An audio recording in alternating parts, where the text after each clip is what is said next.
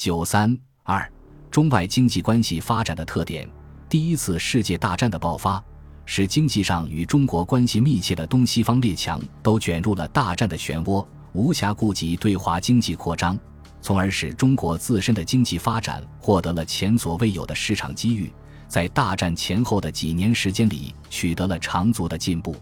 但是这种状况并未持续很久，资本的本性之一就是其扩张性。战后不久，曾经因为大战而放缓的东西方列强的对华经济扩张又纷纷卷土重来，并且其广度与深度较之战前更有增加。列强对华经济扩张的卷土重来，首先表现在商品贸易上。一九二八年以前，中国外贸入超最少的年份为一九一九年。当年外贸总值十二点八亿官两，入超一六百一十九万官两，占外贸总值的百分之一略多。一九二零年外贸总值为十三亿官两，其中出口五万四千一百六十三万两，进口七万六千二百二十五万两，入超猛然达到两万两千零六十二万官两，较之上年猛增十二点六倍。一九二一年外贸总值为十五亿官两。其中出口六万零一百二十五万官两，进口九万零六百一十二万官两，入超则达到创纪录的三万零四百八十七万官两。从一九二零年到一九二六年，中国外贸入超总计十六点六四亿官两，占北京政府时期外贸入超总数的百分之七十。列强商品倾销势头之猛烈，于此可见一斑。海关税务司在其年度报告中认为。一九二一年，中国贸易大都不佳，实为商业史上最劣年度之一。上年所记之贸易颓败景象，本年开始晚在目前。市场存货过巨，已为进口货流入之梗；而内地各大区域又富不宁，亦以雨水时节洪流爆发，出口货又复受制，于是购买力因而减少。关于存货日难脱售，即可了然。进口商人负累甚重，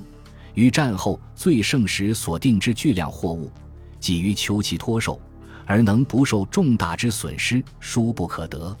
如此数量的外国商品涌入中国市场，对本已苦于市场狭小、资金不足的中国工业，无疑是重大打击。一九二一年以后，中国工业发展的趋缓、停滞与危机与此有很大关系。外国商品对华输出依靠种种优越条件，几乎到了无孔不入的地步。最典型的事例当推煤油输入。美国石油巨商美孚石油公司为了向中国推销煤油，在中国大城市设立了五个分公司，中等城市设立了二十个支公司，县城设立了五百个经销店，代销店则遍布城乡。通过这种全国范围的推销网，美孚公司得意的夸耀。虽穷乡僻野，向不知煤油为何物者，今亦无不需用无人之产品矣。一九二二年，中国进口煤油的数量急剧增长到价值六千三百四十四万贯两，位居进口物品的前三位。在外国商人的强力推销下，煤油成为国人不可或缺的用品，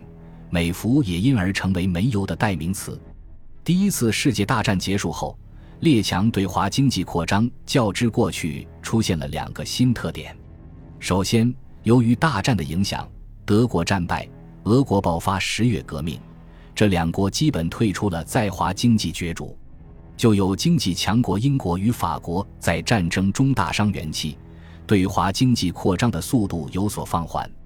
而后起经济强国美国与日本则咄咄逼人，成为对华经济扩张的主角。尤其是日本，携其天时地利之便，开始逐渐取代英国，成为对华经济扩张的领头羊。二十年代初，日本对华商品输出与自华商品输入总值均占中国进出口总值的近百分之三十，跃居各国首位。英国则退居第三。从一九一二年到一九二八年，日本对华借款总数达到五万三千五百五十八万元。占外国对华借款总数的百分之四十，超过英法美三国的总和。日本在华经济势力的急速膨胀，不仅对列强在华势力格局与中外经济关系产生重要影响，而且对中国国内政局与各派政治势力的消长也有着不容忽视的影响。如皖系在北京政治中所居的地位和所起的作用，就与日本的经济支持有不解之缘。战后列强对华经济扩张的第二个特点是资本投资的迅速膨胀。由商品输出到资本输出是列强对外经济扩张的一般规律。资本输出更有利于就近利用被输入国的廉价原料与劳力，赚取高额利润。在中国，更可以利用其特殊身份，避开此起彼伏的抵制外货运动的打击。如日本对华火柴输出。一九二零年代中叶，由于中国抵货运动的打击，下降到不足最高年份的百分之三。但同期在华日资火柴厂的产量已接近其对华最高出口量。外资企业在华享受一系列特权与优惠，拥有中国民族资本企业所不具有的种种有利生产条件。如同样是二十支纱，日本本土工厂的生产成本为四十二日元。在华设厂则只需二十二日元，便宜近一半左右，因此外资企业的利润率普遍较高。据统计，一九一四年至一九二年，外资在华企业的平均利润率在百分之二十七左右，高的如颐和纱厂可以达到百分之六十五。在重力吸引之下，外资在华企业的发展相当迅速。一九二零年，在华外资企业共有七千三百七十五家。比一九一三年增长了近一倍，其中包括许多外国知名大公司。这些外资企业的总资本达到了十六万六千七百四十六万元，占中国产业资本总额的百分之七十，相当于华资产业资本的二点三八倍。英美烟草公司可作为在华外资企业发展的典型例证。一九零二年，它刚成立时，资本不过二十一万元，职工一百七十人。而到了一九一九年，其资本达到了一万两千四百七十九万元，十七年间增长了五百九十三倍，相当于每年增长三十五倍。其产品实际利润率超过百分之五十，成为其资本能够如此大规模扩张的重要原因。它生产的香烟年销售三十余万箱，占全国总销量的四分之三以上，几乎垄断了中国卷烟市场。他携其雄厚的资本实力，从烟叶的生产与收购到卷烟的生产与销售，形成了庞大的全国性网络，一般华资企业很难与之竞争。一九二一年八月，北京政府更明文下令，外资企业只要交纳百分之二点五的内地税，其余税捐全免。难怪深受重重税捐负担的中国工商企业家们为此而怨声载道。在华外资企业中，以日资企业发展最快。一九一四年至一九二一年，日资在华设厂共二百二十二家，遍及各个工业领域。在中国最重要的工业部门棉纺织业中，日资企业拥有的沙锭数量的增长比中国企业快一倍。日资日华纺织公司在上海有八个厂，内外棉纺织公司在上海有九个厂，青岛有四个厂，大连有三个厂。一九二五年，日资纱厂已有纱锭一百二十七万枚，占全国总数的百分之三十八，不及七千二百零五台，占全国总数的百分之三十五。不仅如此，日资企业资本雄厚，效率高，成本低，出品优良。当时日资工厂每锭平均日产十六支纱一点二五磅，缴费二十两；同期华资工厂每锭平均日产十六支纱零点七五磅。缴费三十两，两相比较优劣自明。因此，在华日资棉纺织业的发展，对华资棉纺织业的前途构成了相当的竞争压力，以致当事人惊呼：“